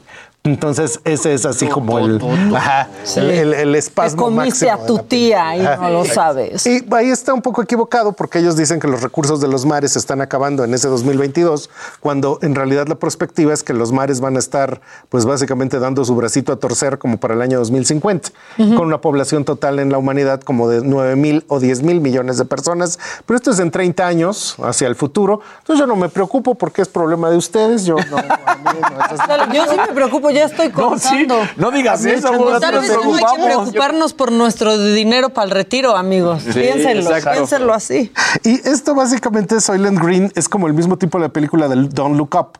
O sea, no acaba contento, no acaba feliz, no está en una nota optimista, pero realmente son cosas que pues están pasando porque en esta de Don't Look Up, pues es casi casi que una metáfora del calentamiento global. Como pasa de poquito a poquito, nadie hace nada realmente trascendente para pararlo. Y hay una cosa que nos este, alborotan mucho de, no, es que es tu culpa, tú. A ver, si nos volviéramos así súper reciclados, este, no consumimos luz, vivimos a oscuras y todo, toda la humanidad, eso eh, baja el 2.4% del problema no somos las personas. Y han satanizado son las empresas. también, ¿no? A la industria de la moda no, la han pero satanizado totalmente muchísimo. es mentira. Y es lobbying de todos los que no quieren que les pisen la cola. Porque ¿qué entonces se lo avientan. Es muy bajo, no es cierto. O sea, la producción textil, eh, todo el mundo dice, ah, es que es el máximo contaminante. No hay pruebas de eso. Hay notas muy serias de que es mentir. Y de hecho, eso también me lleva a pensar en estas cosas que eventualmente, si todo va mal, ¿por qué va a salir bien? Entonces, eh, no sé si ustedes se acuerdan de una película que se llama Demolition Man con Sandra Sandra Bullock. Sandra Bullock es una belleza eterna. O sea, se ve igual antes. Sandra Bullock no tiene edad. No, no tiene edad. Siempre se ve igual. Y básicamente es el futuro, pero es un futuro como todo politically correct, donde cada vez que alguien dice chingao, suena una alarma y le sale una multa porque no puedes decir groserías, ¿no? Y esto, una cosa que a mí me lleva a pensar es que básicamente ahorita a mí ya me ha pasado. Yo digo, ay, me compré un plumón negro. Y entonces me sale papá Facebook y me dice, dijiste una palabra, estás este, en contra de minorías, no sé qué, una semana de castigo. Y yo sí dije, plumón, yo, ¿por qué me están regañando? Entonces es como el mismo tipo de espíritu. maldito plumón negro. Maldito plumón negro y ya, ¡pum! Ya te, Hubo un caso hace poquito de un futbolista que le contestó un DM a otro diciéndole gracias negrito. Sí. De cariño, porque así se llevan y le suspendieron la cuenta. Es un extremo ese. Y, terminaron diciendo, a ver, esto es eh, Sudamérica, si nos llevamos, es la manera en que nos decimos de cariño, no le estoy faltando el respeto, eso sucede, sí. Y resulta que precisamente en ese sentido, creo que hay una cosa que no nos damos cuenta. Yo menor que ustedes, pues yo me dedico a investigación de mercados y casualmente acabo hablando en la tele, pero ustedes sí son personajes de telediario. Entonces es muy curioso cómo tú puedes recibir una andanada de insultos continua, que es así de señor, ya no me vea. O sea, si le causa tanto estrés, no me vea. no, se haga eso, no, se haga, tanto daño, señor. Pero tú nomás dices, hola, negrito y te llega la multota, que es muy curioso cómo de repente, ¿qué recibes, qué das, cómo te toca la, la, paliza? Y eh, recientemente pasó una cosa, que eso es a lo que me lleva a la reflexión muy hacia el año 2022, que una muchacha en Australia se despertó con la noticia de que Instagram le dijo, ya te borré tu cuenta, ¿eh? Porque ah, tú estás este, usurpando una identidad. Y resulta que esta chava en 2012, ella muy bonita, bajó su Instagram y dijo, ¿cómo me llamaré? Me voy a llamar Metaverse. Y entonces puso su cuenta de Instagram Metaverse y ella tenía, era artista y ahí subía todas sus cosas. Y entonces Facebook se la borró porque ahora ellos son Meta.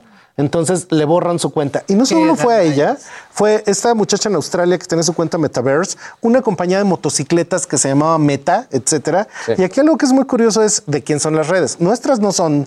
O sea, tenemos una profunda, tenemos un profundo engaño mental de que esas cuentas son mías y en realidad no son tuyas. Te las va a quitar por quítame estas pajas en cualquier momento. Y eso me preocupa mucho porque precisamente con esa cosa, mira, son las 11, 11, eh, con esa cosa politically correct. Hay que bailar y pedir un deseo, ¿no? Con esa cosa politically correct que ahorita está sucediendo, yo me pregunto en esto que ahora todo el mundo está hablando, la gente de innovación está vuelta loca con lo de meta, que nos volvamos en entornos virtuales donde vas a tener tu negocio, tu escuela y todo. Y francamente habría que pensar, en este momento yo tengo Facebook, yo tengo Instagram, pero también tengo YouTube y también tengo Twitter. Y la, la razón principal es que me daría terror tener todo con Zuckerberg. Claro. En el momento que el señor se enoje, me quita todo. Es que Entonces tengo mi quita YouTube la aparte. Mitad de tu vida, ¿no? que son empresas. Sí, son empresas. y no son hermanas de la caridad. Y en cualquier momento, como tú bien lo dijiste, te pueden eliminar la cuenta. Y si tú tienes ahí nada más planteado un negocio, pues lo puedes perder. Y eso ahorita está pasando mucho con gente que ya pudo, puso toda su atención en el Instagram. Pero lo que estamos hablando en este momento es que en la siguiente escena pones toda tu atención en Metaverse. Y tienes ahí tu negocio, y tienes ahí cómo cobrar, y tienes las tiendas virtuales, etcétera. Y de verdad yo quiero subirme en algo con la canasta del Señor, en donde todo Él me lo puede quitar en algún momento. Yo francamente no. Sí, no es nuestro, es suyo. Pero aparte ya en serio, ¿para qué quieren tener dos vidas y con una luego no podemos. o sea, perdón, pero ¿por qué? Es enloquecedor. Y lo ven como algo muy atractivo, pero yo en realidad lo veo como una gran amenaza del futuro. Da miedo. El momento en el que de verdad es así de ahora, nos pasamos todo a pantallas. Yo no quiero ver una pantalla. A mí sí me gusta venir y verlos, de verdad. Sí, a mí también. que dijo Elon Musk, ¿no? Ajá. Sí, dijo Elon Musk, aguas, porque esto no está... A mí me regañaban por ver la tele tan cerca. Resulta que ahora voy a tener la tele aquí en mis ojos. ¿Y pues quién no. quiere tener una pantalla en la cara todo el tiempo? No, y lo ha mencionado Luis varias veces. O sea, esto ya está a un paso de Ready Player One, ¿no? Y digo, la historia de Ready, de Player One es horrible. Claro. Y en eso ahorita ya están saliendo marcas de ropa que tienen ropa virtual, muebles virtuales, propiedades este, de casas virtuales, quieren hacer las tiendas virtuales. Este, ya dijeron que no dan los procesadores, que los procesadores para que pudieran tener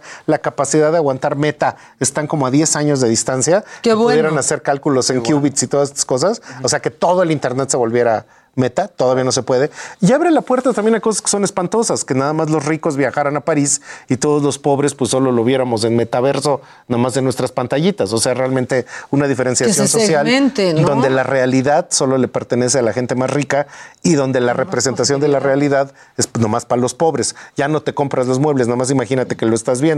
Que eso también ha salido en Haz películas. como que tienes estos Haz como que tienes. ¿Qué eso es las redes? Hacer como que tienes. Sí, pero esto ya es el paroxismo de esto que suena cada vez peor. Y en esto creo que la gran enseñanza sería de darnos cuenta de que si hay películas que lo que presentan es que no todo sale bien, esta cuestión del metaverso tampoco suena a que al final todo sale bien. No. O sea, ya hubo una película que a lo mejor ustedes la han visto, The Congress. En The Congress, Robin, ¿tú no la has visto? No. Uy, vela, está Yo no he visto The Congress. The Congress es una ahí? actriz que pues ya está grande y le dice en un estudio, a ver, mija, te compro tu tú, como que mi yo. Si te vamos a escanear y vas a seguir haciendo películas aunque tú te mueras, te vas a ver joven para siempre y vamos a hacer películas digitales contigo. Entonces, este, ya la, la escanean y muchos años después, siendo ella ya de edad, va a un congreso. Pero el congreso se da a través de realidad aumentada. Etcétera. 2013. Y al final de la película truena esta capacidad tecnológica de representar la realidad, como en metaverso, y ven cómo realmente están. Y pues todo el mundo creía que vivía re bien y todo el mundo vive re mal. O sea, vivían en una mentira. Entonces, eso, pues básicamente es otro escenario de futuro. Ah, es con Robin. Es Wright. con- sí, con Robin bueno, Wright. que esto que está que hicieron en esta película es un poco lo que hicieron ahora con Ava. ¿No? Que los escanearon completos Claro. para que puedan dar conciertos virtuales. Y esto hay, hay una película también muy parecida de Bruce Willis en la que son avatares robots. Son avatares robots. Para O sea, verse ya son- guapo siempre. Ajá, para verse siempre joven, guapo y todo. Y Y el robot sale a tu trabajo, el robot sale al restaurante, etcétera, mientras tú estás todo feo, este. sí, sí, es, escondido ahí. Todo en- feo escondido en para que casa. nadie te vea. Y en esto que tú decías de que las cosas que están mal no acaban bien, es que de repente se nos olvida. Ya intentó Zuckerberg sacar una cosa que se llamaba Libra, que era su intento de volver una economía total a través de Facebook con una especie de Bitcoin. Y Europa le dijo, no, mijo, no lo vas a hacer. y, y ahora el Congreso de Estados Unidos tiene los ojos puestos en ellos. O sea, mo- creo que ma- hoy más que nunca, ¿eh? Entonces no los van a dejar. Entonces, que mi realidad se volviera la realidad que me administra Facebook, me parece la idea misma del infierno. Que mi realidad también. estuviera brandeada por Disney, me parece de terror. O sea, yo no quiero vivir en WandaVision. Y esas cosas que son los escenarios que todo mundo en la innovación dice, es que ahora sí ya nos vamos a volver meta. Este, creo que están siendo bastante irresponsables en el sentido de que eso no va a ser tan feliz y que precisamente hay muchas narrativas como esa de Don't Look Up, que lo que están hablando es que lo que te dicen los grandes consorcios no es precisamente lo más deseable para ti. Y que si nosotros de repente lo entenderíamos, entenderíamos que las redes no son nuestras, que solo estamos ahí de invitados y que no habría que invertir tanto en un solo canal, porque a final de cuentas no nos pertenece y por quítame estas pajas, te lo van a acabar quitando. Sí, es muy impactante. ¿Sabes qué escena a mí me, impactó mucho cuando van Jennifer Lawrence y Leonardo DiCaprio por primera vez a una entrevista en un programa de, de televisión y están diciendo pues que se va a estrellar algo contra la Tierra, ¿no? Y los conductores como zombies, o sea, sonriendo de qué emocionante, pero no es emocionante, ¿por qué? ¿Por Oye, qué con me estás diciendo que eso es Ajá. fascinante? ¡Wow! Pero eso va a pasar, o sea, la gente no está oyendo, no quiere oír cuando las cosas están mal, no son receptivos a, a que les contemos que algo malo va a pasar. Y ahorita estamos con el escenario de la pandemia, que nomás no acaba, ¿no? Ya vamos para la tercera temporada, y, esos mismos escenarios. A la semana cantando en Santa Fe, de balcón a balcón, ¿no? Entonces, esas romantizaciones no acabaron por tener un final feliz. O sea, una de las cosas que van a estar pasando es que progresivamente hacia los escenarios de cuando el destino nos alcance, no es de que de repente, ah, ya todo se extingue como película. No, es que las condiciones de vida se van a ir poniendo un poco más difíciles cada vez. Y va a llegar un momento, como pasa en esa película, que de repente dice, bueno, pero ¿cómo llegamos a esto? Bueno, pues es que llegamos progresivo. Entonces, eventualmente. Se te indicó. Se te fue diciendo. Se te indicó. Tú elegiste no oírlo. Y muchas veces en esto que yo te dije, prefiero que no salga bien al final, porque entonces estás consciente de qué es lo que va a pasar. Sí. Y ahí yo ya sé qué es lo que me va a suceder. Entonces, doctor, ¿me va a doler? Sí, sí te va a doler. Y en ese momento yo ya sé que en qué actitud me pongo. ¿Y qué prefieres? que va a salir bonito, pues no, va a suceder. O sea, ¿qué prefieres? ¿Que ya sepa el doctor y te diga que todo va a salir bonito o que te digan claramente lo que va a pasar? Lo que va a pasar. Y ahorita que están como todos estos este, universos, a mí me llama mucho la atención que al mismo tiempo reviva Sex and the City que este, de Matrix. Ajá. O sea, porque uno es para la generación X y otro es para la generación millennial. Pues básicamente ahorita el mensaje de, de, Matrix, que no la voy a spoilear, nada más voy a decir una metáfora, es que todas las regadas de tepache que hiciste en los 90 se componen en los 20 y ya, ahora sí, ya adelgazaste, ya no tienes deuda con el banco, no te fuiste a buró de crédito, todo salió re bien y estás más poderoso que hace 20 años. Pues no fue así, ¿eh? O sea, es una metáfora demasiado exagerada de lo que en realidad nos está pasando enfrente. Y ahí también están hablando una representación digital de la realidad. Yo, ¿Me la recomiendas? Yo te la recomiendo mucho que no la veas. Te recomiendo mucho no verla. Escuché críticas malísimas. No, no, no, la veas. Matrix se ha ido de lo bueno a lo peor.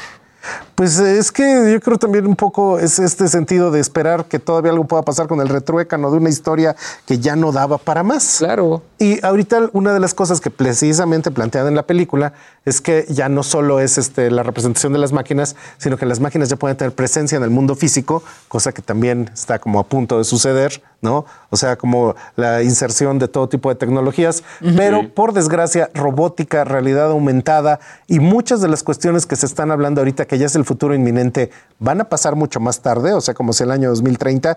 Y por lo pronto, igual que nos enseña esta película de cuando el destino los alcance, Soylent Green, véanla, ¿eh? está en sus este, distribuidoras de streaming. La gente lo necesita en el año 2022.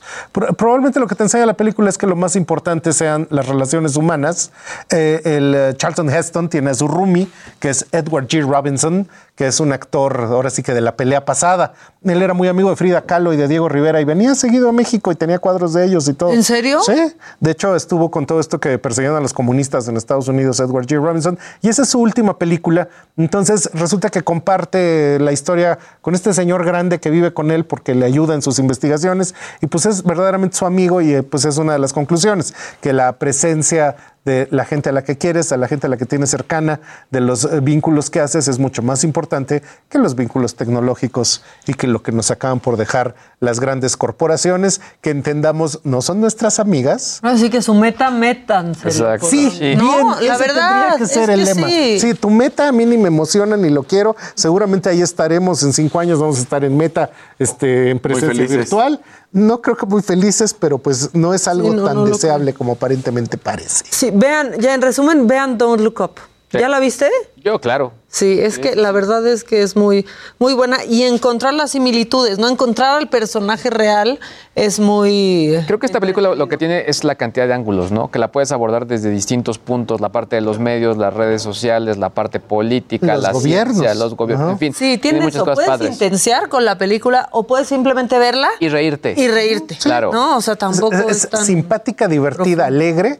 Me llama la atención un poco que la gente dice que está muy aburrida. Yo me pareció que me reí todo el tiempo. Yo no quiero ser amiga de los que dicen que está aburrida. Yo tampoco. Tú, eh, nuestra tía Meryl Streep lo hace como siempre hace. Muy bien. Algo espectacular, sí. Ajá. Es muy sorprendente porque no me acuerdo en cuál la vi anteriormente, que ya se veía muy grande y ahora se ve muy joven, muy guapa, porque pues básicamente esa señora es camaleónica. Sí. Entonces puede ser... Y toda republicana, me da mucha Ajá, toda republicana. Siendo un Donald Trump. Ajá, pero esa irresponsabilidad que presentan ahí de esos gobiernos, pues no estamos tan lejos tampoco nosotros. Ahorita hay una feria preciosa, el Festival Omicron en el Zócalo, con Rueda de la Fortuna y miles de personas yendo. Omicron, Muchos gobiernos no queriendo ver la realidad, este Omicron, preparándonos a la gran curva de enero, ¿no? seguramente se va a estar dando. Por, ojalá no se diera, por fortuna pudiéramos evitarlo, pero pues si nadie se cuida, pues no es...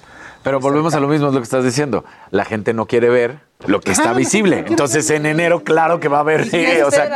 Mira qué mensaje tan bonito. Me encantaría que Gus fuera nuestro amigo y pasar cada tarde platicando con él y que nos comparta todo lo que sabe. ¿Cómo van las clases para enero? ¿Qué va a haber? Pues este, fíjate que ahora hay clases de interiorismo y unas que acabo de desarrollar, que es todo el mundo del retail. ¿Cómo viene el mundo del retail en, en los siguientes años, meses y lo que tú quieras, ¿no? Ok. Entonces, pues ahí lo pueden ver en las redes sociales, en esas redes sociales que no son nuestras y que pues nos prestan igual que la vida es prestada. Entonces, las redes también. Las redes Total que en esta vida todo es prestado. O sea, la vida es prestada, las redes son prestadas. Y eso sí el gran consejo, no apuesta en una sola, porque si usted nomás la apuesta a su Instagram, va a acabar quebrando, ¿eh? O sea, mira, alguien también nos dice que no solo en, papel, pero por supuesto, mucho tiene que ver con las obras, y sí, es muy conocido. Nos dicen, lean a Aldous Huxley. Y pues sí. Ajá. Un mundo feliz. Exactamente. Entonces, esos son los discursos. Entonces, habrá que prepararnos para este futuro inmediato que llega en cuatro días. Y ahora sí, ya es la, última década para ser felices. Ya luego viene el calentamiento global, las deudas, no, bueno, ya. No, las deudas vienen siempre. esas, las traes. Las deudas ahí están siempre. ¿Cómo pasas Año Nuevo, Gus, antes de irnos a Este, voy a estar tomando champaña con la familia de los perritos. Entonces, siempre se les da su abrazo, su copita chiquitita, nada más de dos lamidas de champaña. y eso también después te van a decir que sin correcto y ya sabes, todas. Pero a ellos les gusta brindar. Entonces, yo espero que todos se la pasen súper bien y que todos brindemos, porque ya es, ah, ya es pasado mañana. No, pasado mañana. No, no. No, es el no pasado mañana no. tres días, tres días. Después de pasado es mañana. El, es el viernes. ¿Tienes propósitos? Este, pues sí, yo siempre tengo el propósito. no, siempre tengo el propósito de no quebrar, ese siempre es el mío. Ese es el propósito de absolutamente. y otras generaciones me dicen, ay, ese es nada más sobrevivir. No, es bastante. sobrevivir es bastante. Staying alive, staying alive. Eso ah, es bastante. Ah, ah, Muchas gracias, Muchas gracias a ustedes. Muchas un, gracias. un gozo. Feliz año. nada. Dios. en 2022 acá nos vemos. ¿Dónde te pueden encontrar? Trendo.mx en todas las redes, Trendo México. Ahí está Gus Prado, el mejor del mundo para hablar de tendencias. Vamos a un corte y regresamos. Seguimos todavía con más. Esto es Me lo dijo Adela.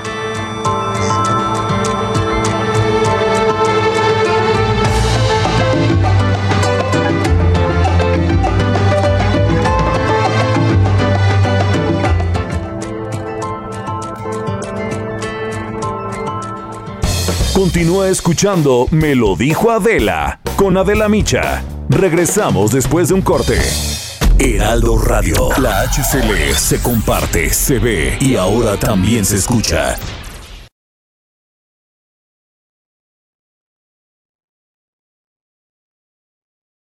Heraldo Radio. La HCL se comparte, se ve y ahora también se escucha.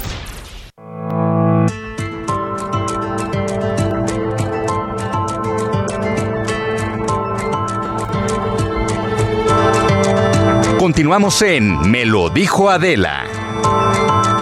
Festejar el cumpleaños de la bendición es igual a llenarlo de amor, felicidad, amigos y, ¿por qué no?, regalos también. Recorcholis lo sabe muy bien y por eso la fiesta va de regalo. Celébralo jugando y llévate gratis la comida, bebida, pastel, dulces y mucho más para ti y tus invitados. Festeja tu cumpleaños en Recorcholis y la fiesta va de regalo. Más información en recorcholis.com.mx. En Soriana lo nuestro es cenar en familia.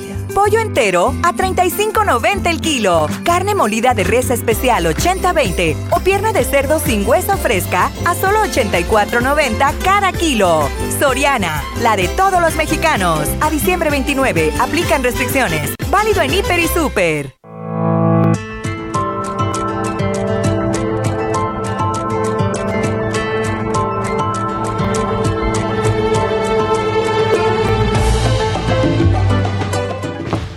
Muchas gracias, Israel. Bueno, ya estamos de regreso y vamos a hablar de un tema este, pues muy recurrente en estas épocas. Está Gualberto Tenorio con nosotros, que es psicólogo y nutriólogo, para hablar de esto que es comer o alimentarte. Les estoy haciendo intervention, compañeros. No, no es cierto.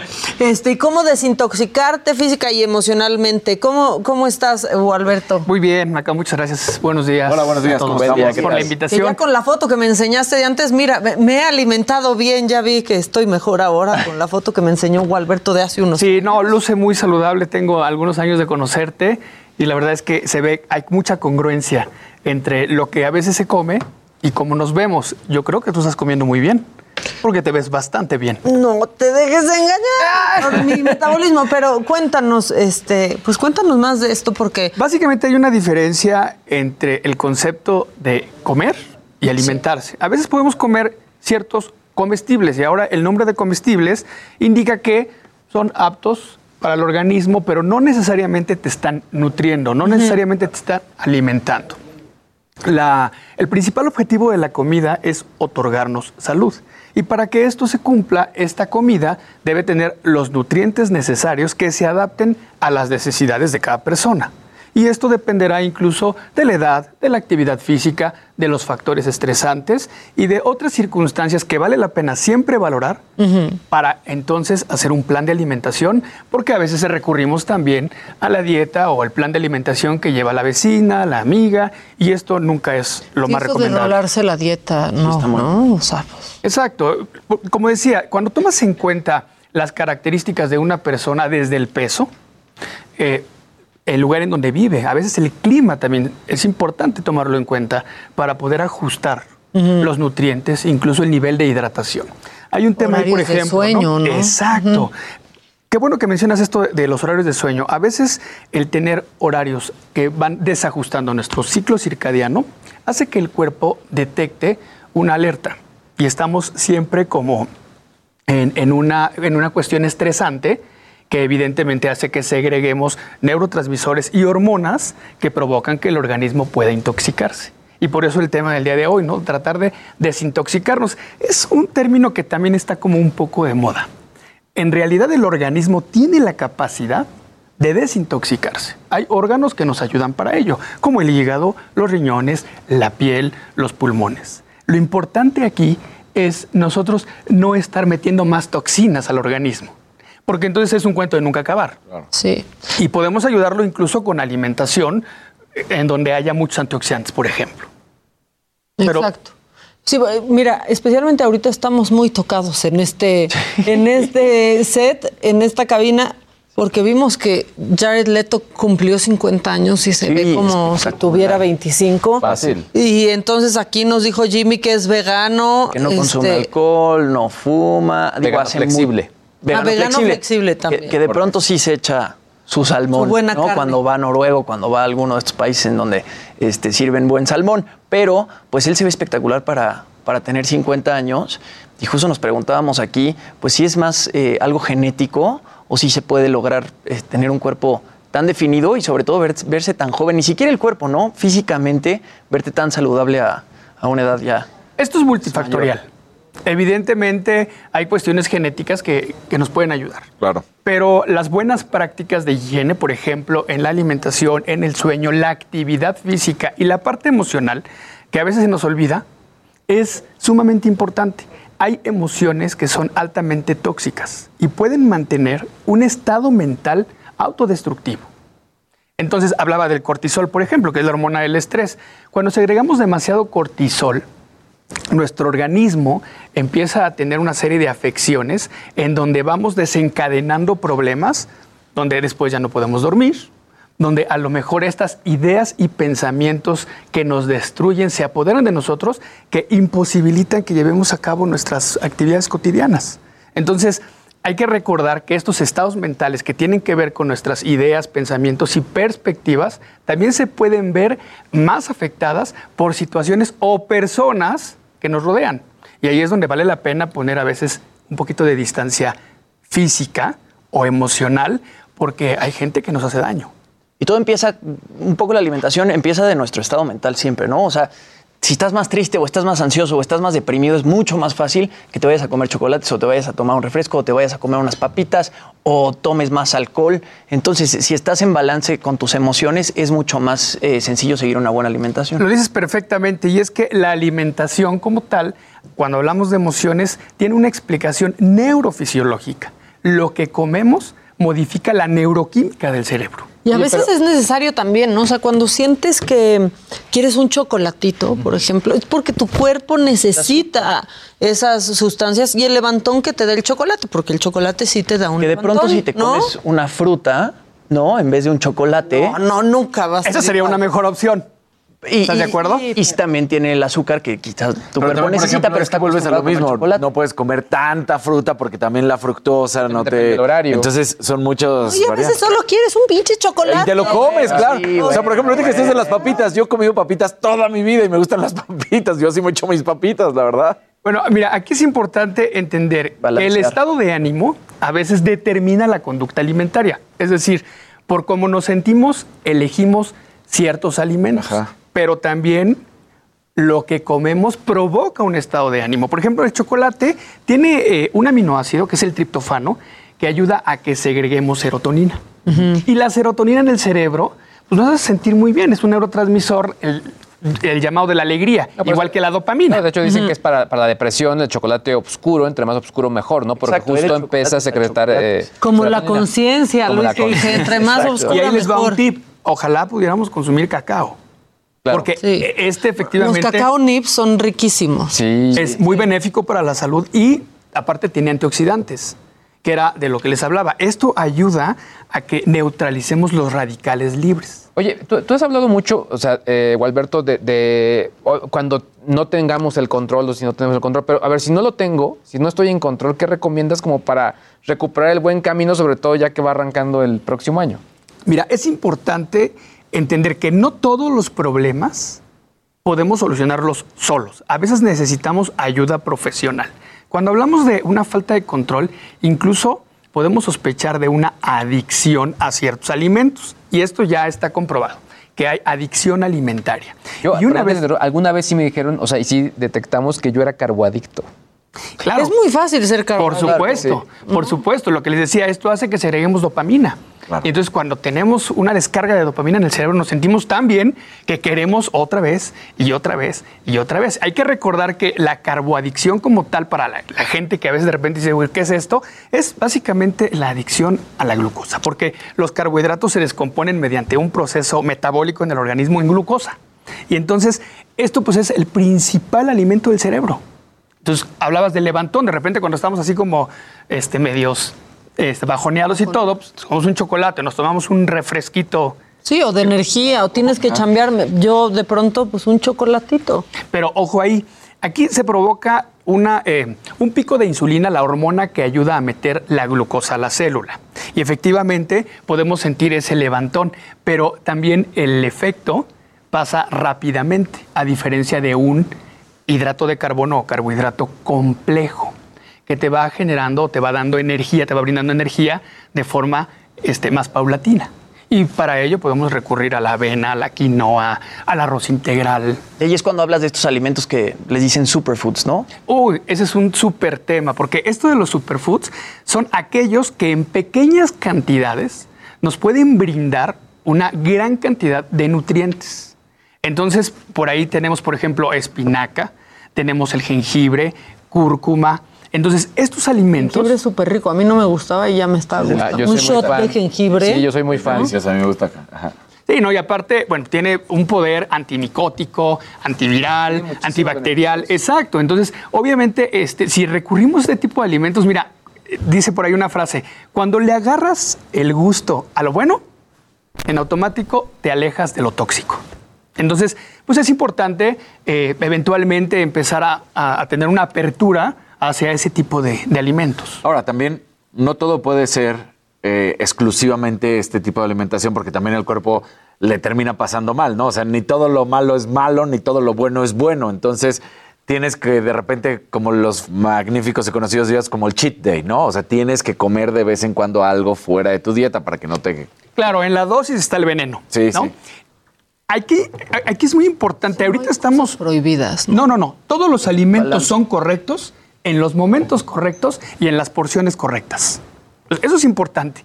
Pero algo, algo que es muy importante destacar es que cuando nosotros comemos única y exclusivamente saludable, pudiéramos incluso hablar de un trastorno que se llama ortorexia. Entonces, ahorita está como muy de moda esta parte, que es esta obsesión por comer únicamente alimentos saludables. Entonces, de repente, también encontramos gente que, que no se atreven a comer alguna otra cosa.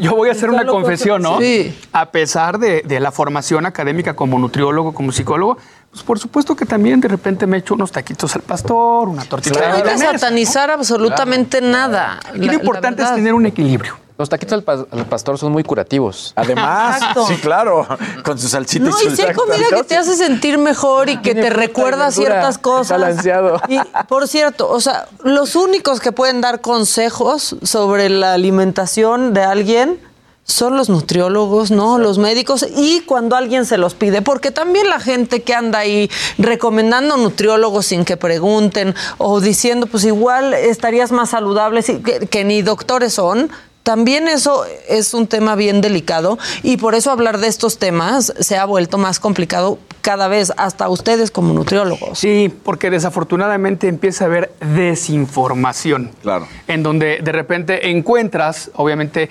tanta información en las redes que te puedes llegar a confundir. Como dices, también eh, yo soy de las personas que procuro no dar una opinión, un consejo cuando no te lo piden. Claro. claro. Porque a veces llega a ser incómodo.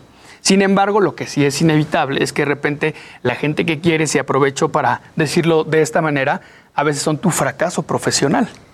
La gente que amas, tus padres, y los ves comer de la forma en la que comen, y dices, no, no pueden hacer eso. Sin embargo, tienes que mantener un límite y respetar lo que ellos decidan. Cuando ellos te piden ayuda, en ese momento eh, lo brindas. Hay que recordar que el maestro aparece cuando el alumno está listo.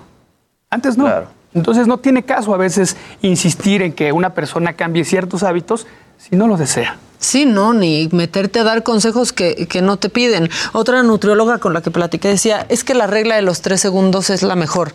Si vas a decir algo, ¿no? A corregirle algo a alguien, si dura más de tres segundos, ahórratelo. O sea, un qué bien te ves o un tienes el diente pintado. Cosas muy ligeritas, pero llegar con alguien y decirle, algo sobre su peso, sobre su apariencia, es de verdad bastante violento.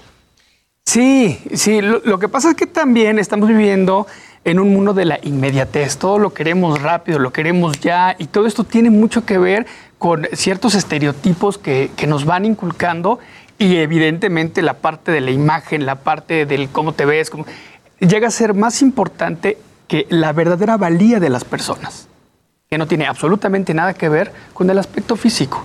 Yo siempre he dicho, una persona, incluso con un peso no adecuado, es decir, un sobrepeso o un infrapeso, mientras tenga en sus estudios bioquímicos evidencia de que es una persona saludable, ¿qué importa si tiene eh, unos kilos de más? Exactamente. O unos kilos de menos, como estabas o diciendo. unos kilos de menos. Porque también el que se cuida demasiado y está abajo de su peso, a veces dices, te ves demacrado, no te ves bien. Y eso tampoco se tiene que decir, o sea, porque o luego también llegas con alguien y dices, oye, te ves flaquísimo y te sale con, es que estoy enfermo. O sea, la verdad es que hay que amarrarnos la boca en decir y de pronto cosas ya. Y son metabolismos que uno de pronto pues, le cuesta trabajo controlar, ¿no? Yo soy bastante delgado y a mí para subir de peso me cuesta comer lo mismo, yo exploto y tú te mantienes igual, por decirlo, ¿no? O sea, porque sí, somos tu metabolismo quizá es hiperactivo y a lo mejor si tomamos una referencia de su estatura y su peso, nos va a marcar un, bajo peso, un infrapeso. Claro. Y eso no quiere decir que tenga una condición de salud eh, preocupante.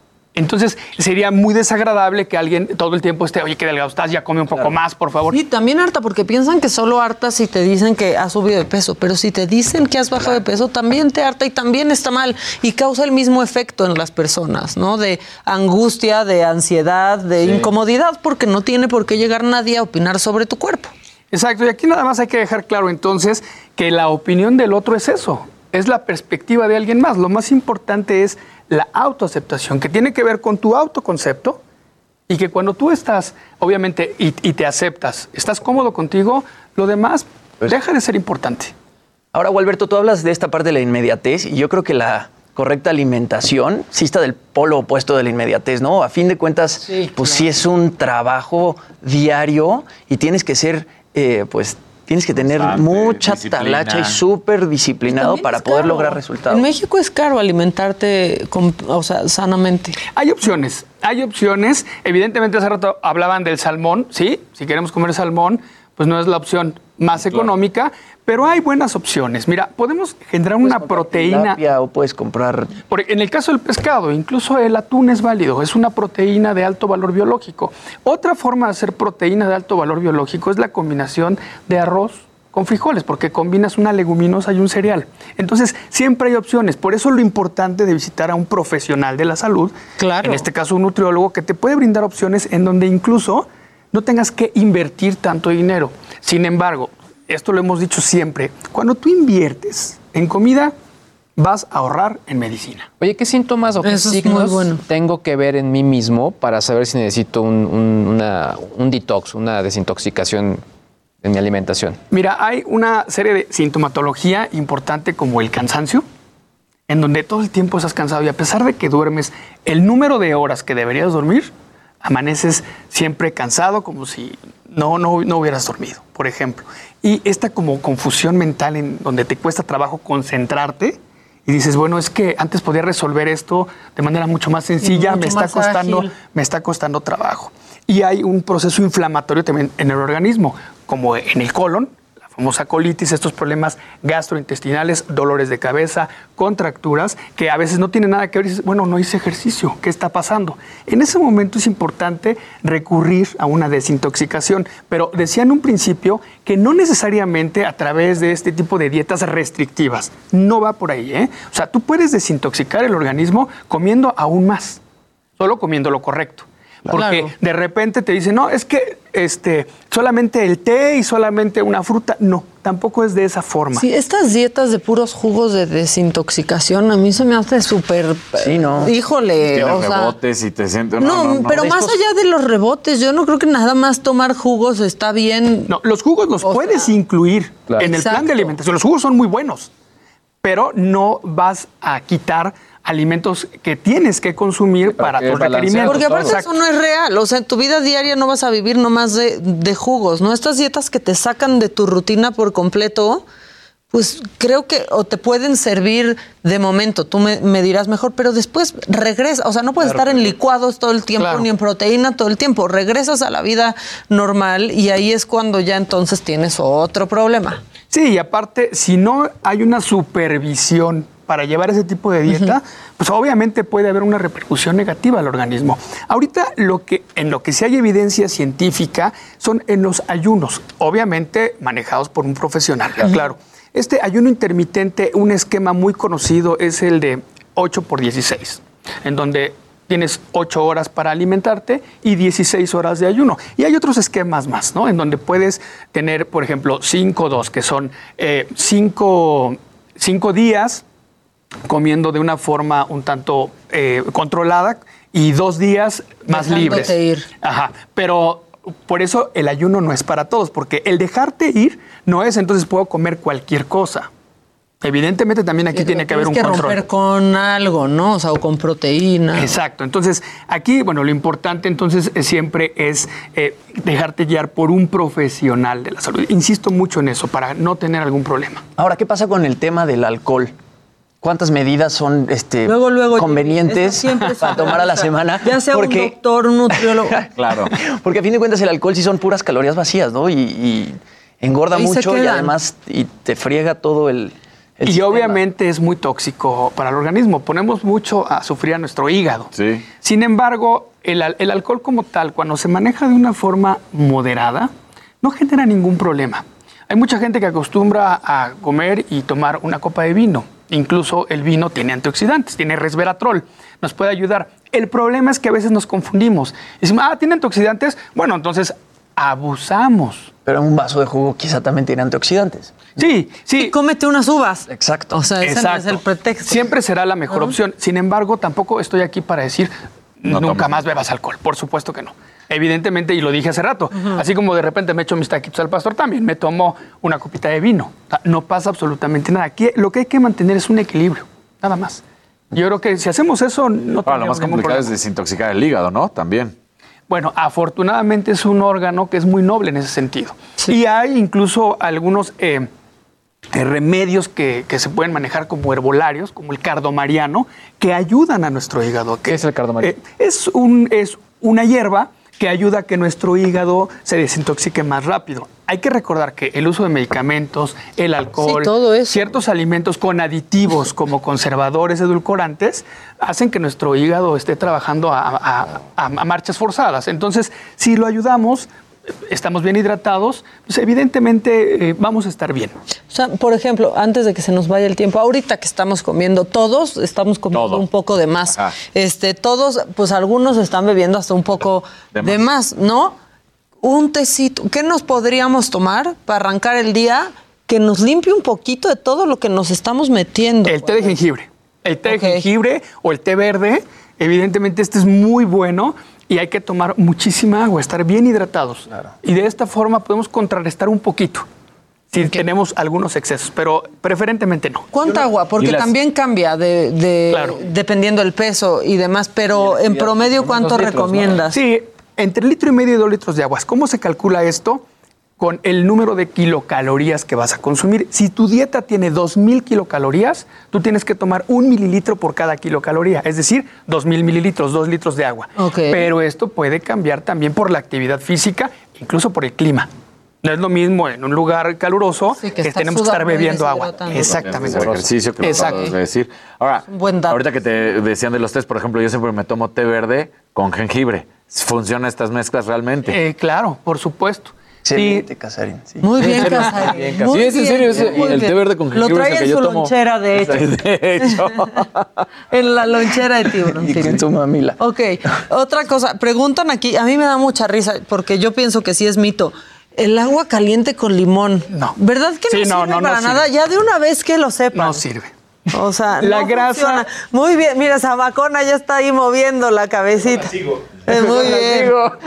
O sea, no, no sirve de nada. ¿Qué superpoder podría tener el agua caliente con limón? No, la grasa como tal en el organismo tiene que oxidarse. La oxidación de grasas es un proceso metabólico y evidentemente el agua con limón no, no ayuda. Pero eh, yo sé que hay mucha gente que decide creer eso. Y le da un poder a ese tipo Y que al final de, la semana dicen, miren, llevo una semanita con mi agua con limón y vean eh, lo puedes decir, ¿no? Porque a veces sí, no quiero decir el poder de la mente, pero la fuerza que puedes crear de sí estar pensando en sí me está ayudando, sí me está ayudando, sí me está ayudando. Mira, no te, no te va a hacer daño.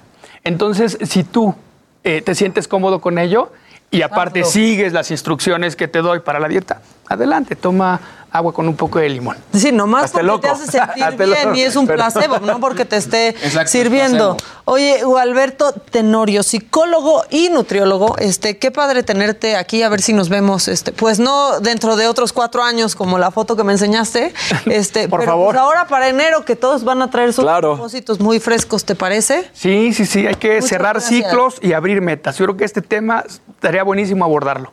Pues sí, ya me empecé a preocupar desde ahorita. Oigan, ya se nos fue, se nos fue el tiempo, pero mañana desde las 9 de la mañana los esperamos por el Heraldo Televisión y a partir de las 10 de la mañana por la señal del Heraldo Radio. Yo soy Maca Carriedo y a nombre de Adela Micha, pues les doy las gracias por la compañía en estos días. Nos hacen sentir que no estamos solitos. Que tengan un gran día. Hasta mañana.